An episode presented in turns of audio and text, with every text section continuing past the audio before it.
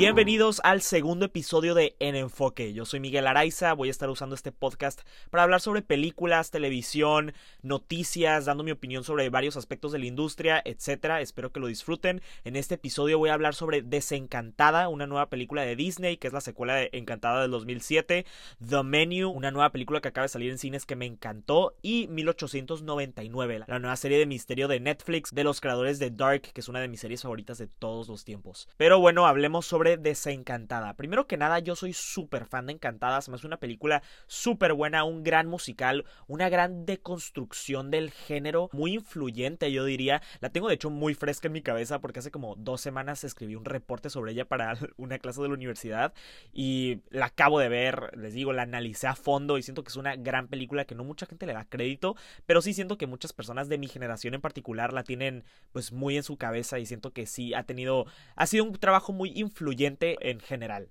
Entonces, sí es una película que siento que era difícil superar si hacías una secuela, pero honestamente estaba emocionado cuando escuché que le iban a hacer, en especial por Amy Adams. La verdad, Amy Adams a mí me parece una actriz impresionante, una de las más fácil de las top 5 más talentosas ahorita trabajando en toda la industria, se me hace impresionante su talento. Sí ha batallado un poco últimamente, no ha sacado tan buenas películas. Creo que no es su culpa. O sea, por ejemplo, Hillbilly Elegy no es una buena película, básicamente es propaganda conservadora.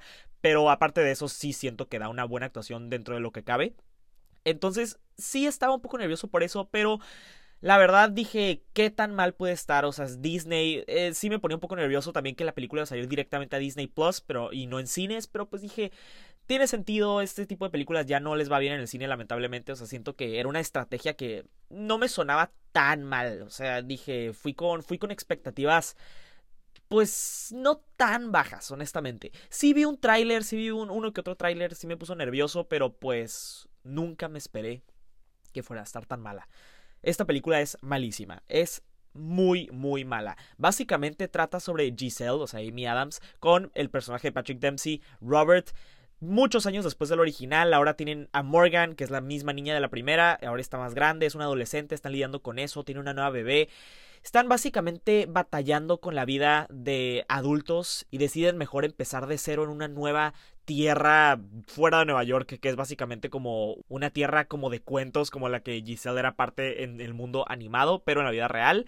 Y si pasan cosas ahí, eventualmente se encuentra con una villana que es interpretada por la increíble Maya Rudolph, que aquí no es tan increíble, pero la verdad la amo fuera de esto. Y sí, la verdad la historia es medio aburrida, medio genérica. Pero aún así siento que se podía ser salvada siendo un musical, podía tener buenos números musicales, excelentes visuales, actuaciones, que siento que fueron elementos que definieron la primera película en muchos aspectos. Pero lamentablemente no fue el caso. Empezando con las canciones, que es algo medio básico, y pues aquí tienes a Alan Menken, que es un ícono de musicales, en especial de Disney. Aquí no logra nada memorable. De hecho, yo diría que es el peor trabajo que ha hecho en su carrera. No sé qué pasó. O sea, siento que algo Estoy seguro que esta película la volvieron a grabar en muchas partes y siento que eso ha sido reportado, pero no me explico cómo ciertas cosas salieron tan mal. O sea, las canciones son... Algunas simplemente no son memorables y otras son terribles. O sea, como si fueran hechas por unos principiantes que nunca habían trabajado en esto.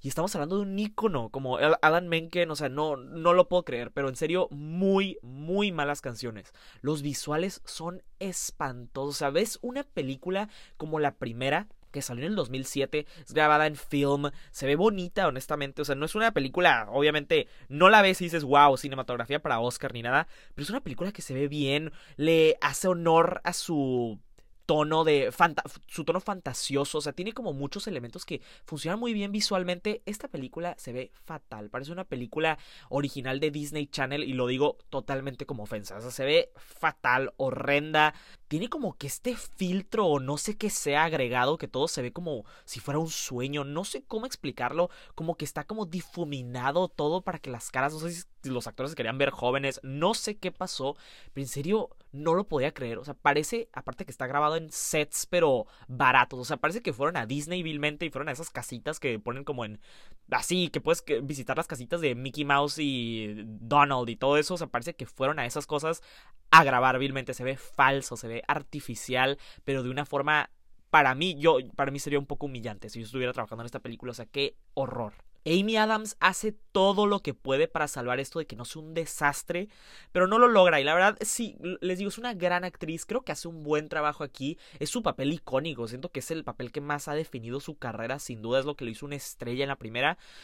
Y aquí, a pesar de que no hace un mal trabajo, el guion terrible la defrauda. Es un muy, muy mal guion. Le hacen decir cosas muy tontas. Tiene una historia muy estúpida, un arco muy no, no me gustó, no me gustó para nada. O sea, les digo, Adams hace un buen trabajo, pero no es una buena película y siento que eso la defrauda al final de cuentas. Y es una lástima porque de hecho creo que es productora de esta película también y pues sin comentarios.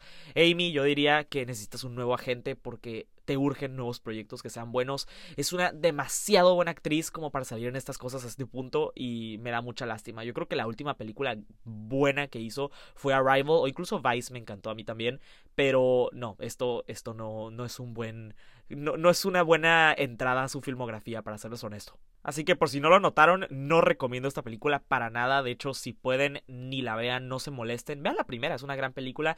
Vale la pena revisitar. Y honestamente me da mucho miedo ver esta película y pensar en qué va a hacer Disney con estos, se supone, secuelas planeadas como Diario de la Princesa 3, que se supone que van a regresar en Hathaway y Julie Andrews. Y Freaky Friday, que también van a regresar Jamie Lee Curtis y Lindsay Lohan, se supone.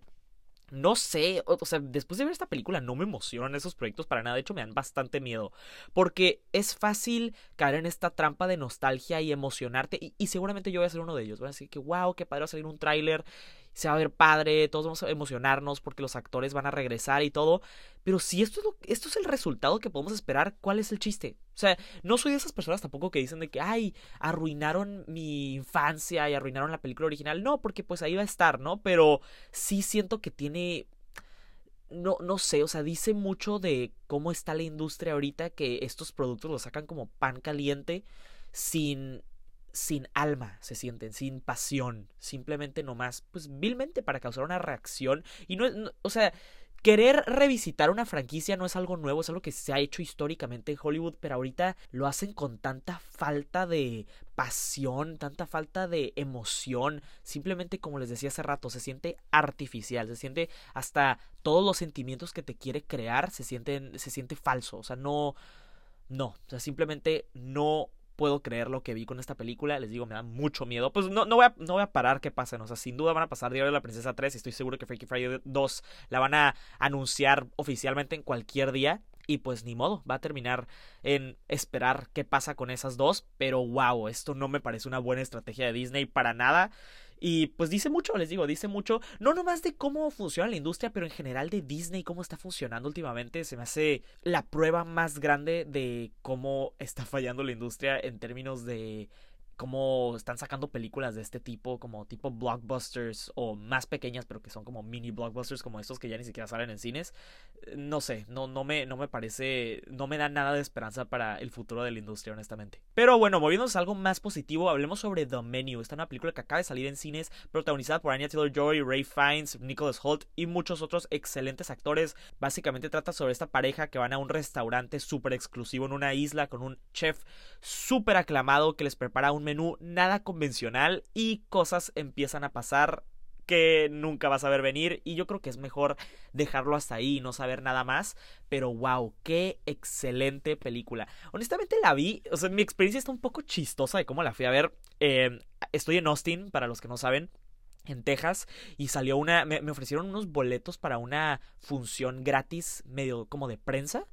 Y fui, llegué súper tarde, me senté en la primera fila. O sea, estoy hablando así, primera fila, pero de estas salas también que están como medio viejas. O sea, demasiado cerca de la pantalla. O sea, vilmente no. O sea, lo más incómodo que puedes estar en una sala de cine, así estaba. Estaba con el pescuezo así elevado, así, pero no, no, no, no. 90 grados, así. O sea, muy chistoso. O sea, dije, pues, ¿qué, quién sabe cómo la pueda disfrutar. De hecho, no nomás eso, el proyector de la, de la sala, me, me dio mucho coraje ahora que me acuerdo. Se veía azul y ya sabíamos o menos porque en esta misma sala había visto otra película excelente que luego hablaré, se llama Tar, de que es de las favoritas del Oscar. Pero la, pantalla se veía azul, se veía oscura, primera fila, o sea, todo, todo tenía para no disfrutarla. Y aún así, wow, qué experiencia. Yo creo que es de las experiencias más entretenidas que he tenido en el cine en todo el año. No estoy diciendo que sea de las mejores películas del año. Sin duda sí, yo creo que sí la tendría con en mi top 10. Em, pero no, no creo que sea como así top 5 ni nada. Pero sin duda de diversión, de calidad de diversión, qué película. Y trae un gran mensaje social, no nomás sobre clases sociales, pero también sobre pretenciosidad en el arte. Sí he platicado con algunos amigos que les pareció el mensaje un poco contradictorio y pues no tan bueno porque sintieron que hablaba mucho más sobre como que, ay, tú, o sea, como criticando a la gente como yo también, o sea, para ser honestos, de que no critiques al arte tanto, no te puedes analizar tanto, no es tan profundo, o sea, como que sí le tiro un poco de mierda a ese tipo de personas. Pero para yo creo que lo vi más por el lado de que criticando a gente pretenciosa y gente que como que nomás porque un arte está como envuelto en algo más prestigioso, como que lo valoran de, de, diferente forma. Y siento que esto pasa mucho como en clases sociales altas. Y siento que ese es el mensaje que quiere dar la película. Al final de cuentas, eh, sí es una película que tiene muchas sorpresas. Vale la pena que la vean. No puedo hablar muy a fondo sin hablar con spoilers. Y pues entiendo que acaba de salir. Pero pues sí, o sea, se la súper, súper recomiendo. Todo el cast es excelente. Pero en particular Ray Fiennes da una increíble actuación. Como siempre, honestamente. Pero aquí yo creo que da de las mejores de su carrera. No creo que lo vayan a reconocer en nada como Oscars ni nada así. Pero de hecho deberían hacerlo. En especial en este año que está muy débil la categoría, pero no creo que lo hagan, no es el tipo de película que termina siendo nominada, pero para mí fue impactante su actuación. De hecho, más que Annette Joy, yo siempre he dicho que Annette Joy es una gran actriz, o sea, por ejemplo, en Gambito de Dama fue excelente también. Pero sí creo que está un poco sobrevaluada. O sea, no, nunca me ha impresionado o me ha dejado con la boca abierta en un papel. Y aquí es lo mismo. Siento que hace lo que puede con el papel. Hace un buen trabajo. Sin embargo, no creo que sea wow. Incluso su coestrella en parte de la película, Nicholas Holt, siento que da una actuación un poco más interesante porque tiene un, papel más profundo en ese aspecto. No culpo a Anya Joy tampoco tanto porque pues siento que su papel no está como que tan desarrollado en el guion, no siento que es como algo más representativo de algo más del mensaje que les digo requiere verla. Pero bueno, en conclusión les quería decir que corran al cine a ver esta película, no saben lo que se pierden si no la ven, vayan, véanla con la audiencia más grande posible, o sea, se van a carcajear, está muy chistosa. O sea, aparte de tener como muchas sorpresas como en aspecto como más de thriller y giros inesperados. Está muy chistosa, una comedia negra muy efectiva. Em, así que sí, se la súper, súper recomiendo. Véala con amigos, yo la vi así y la disfruté muchísimo. Por último, hablemos sobre 1899, la nueva serie de Netflix de los creadores de Dark, una de mis series favoritas de todos los tiempos sobre viaje en el tiempo. Si nunca la han visto, vayan a ver esa, esa serie eh, de inmediato, o sea, corran a verla, en especial si les gustan esos temas como de tiempo y todo eso no saben lo mucho que lo van a disfrutar y me van a agradecer esa recomendación. Y si ya la vieron, ya saben que básicamente es una obra maestra. Entonces yo estaba muy emocionado por 1899.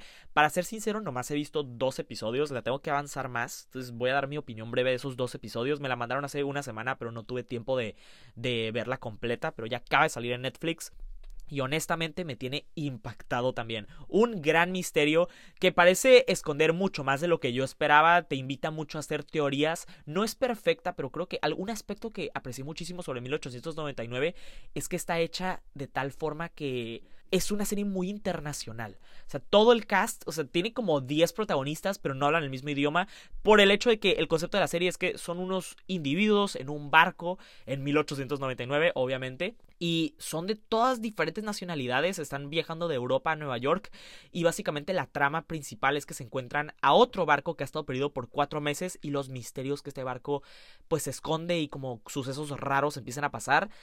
Les digo, es mucho más profundo que eso, pero me metería en spoilers y no quiero spoilear nada. Pero wow, o sea, les decía, o sea, este aspecto internacional de que todos los pasajeros, pues no todos son del mismo país.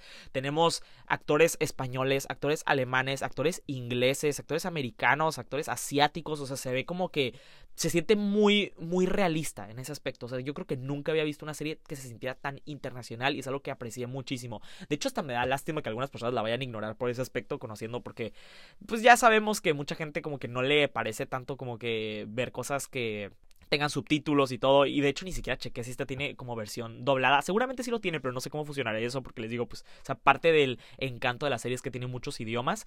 Pero eh, en ese aspecto me encantó. Pero me encanta que estos creadores con Dark ya lo comprobaron, pero aquí una vez más tienen un talento casi incomparable para crear estos misterios, pero muy bien construidos. O sea, ¿cuántas veces vemos en el cine y televisión estos misterios que son planeados desde el principio pero claramente no fueron planeados con un final en mente y esta es, esa es la estrategia principal de alguien como J.J. Abrams, que por ejemplo empezó con Star Wars The Force Awakens, las de Star Trek, Lost. Eh, es un gran, una, una gran persona, un gran creador para empezar misterios, pero nunca terminarlos bien y es porque nunca planea bien sus misterios y eso me choca. Pero aquí estos creadores con Dark lo comprobaron y aquí, una vez más, tienen un muy buen ojo para misterios y un ojo para detalle impresionante. O sea, esta serie 1899, incluso en el intro que me impresionó. De hecho, los intros de series, o sea, un poco de desviación de tema, pero los intros de series como los créditos que salen al principio me encantan. Es algo que me súper apasiona.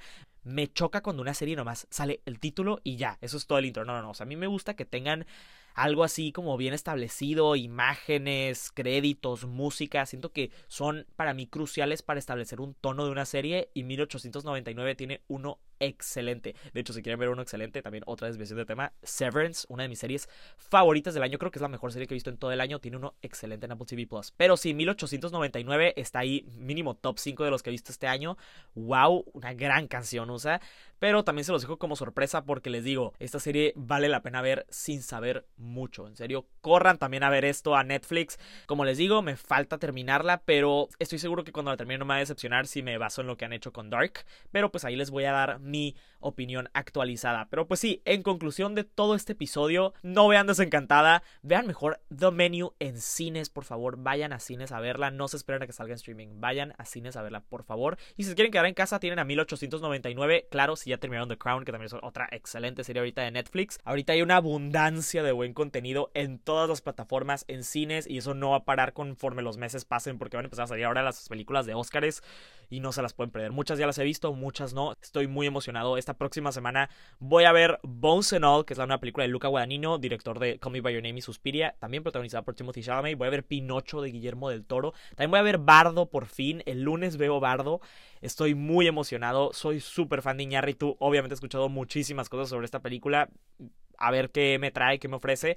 Y el miércoles sale Merlina, que es la nueva serie de Tim Burton y Netflix sobre los Adams. Yo ya la empecé, tuve la oportunidad de ver algunos episodios eh, porque me los mandaron mis amigos de Netflix.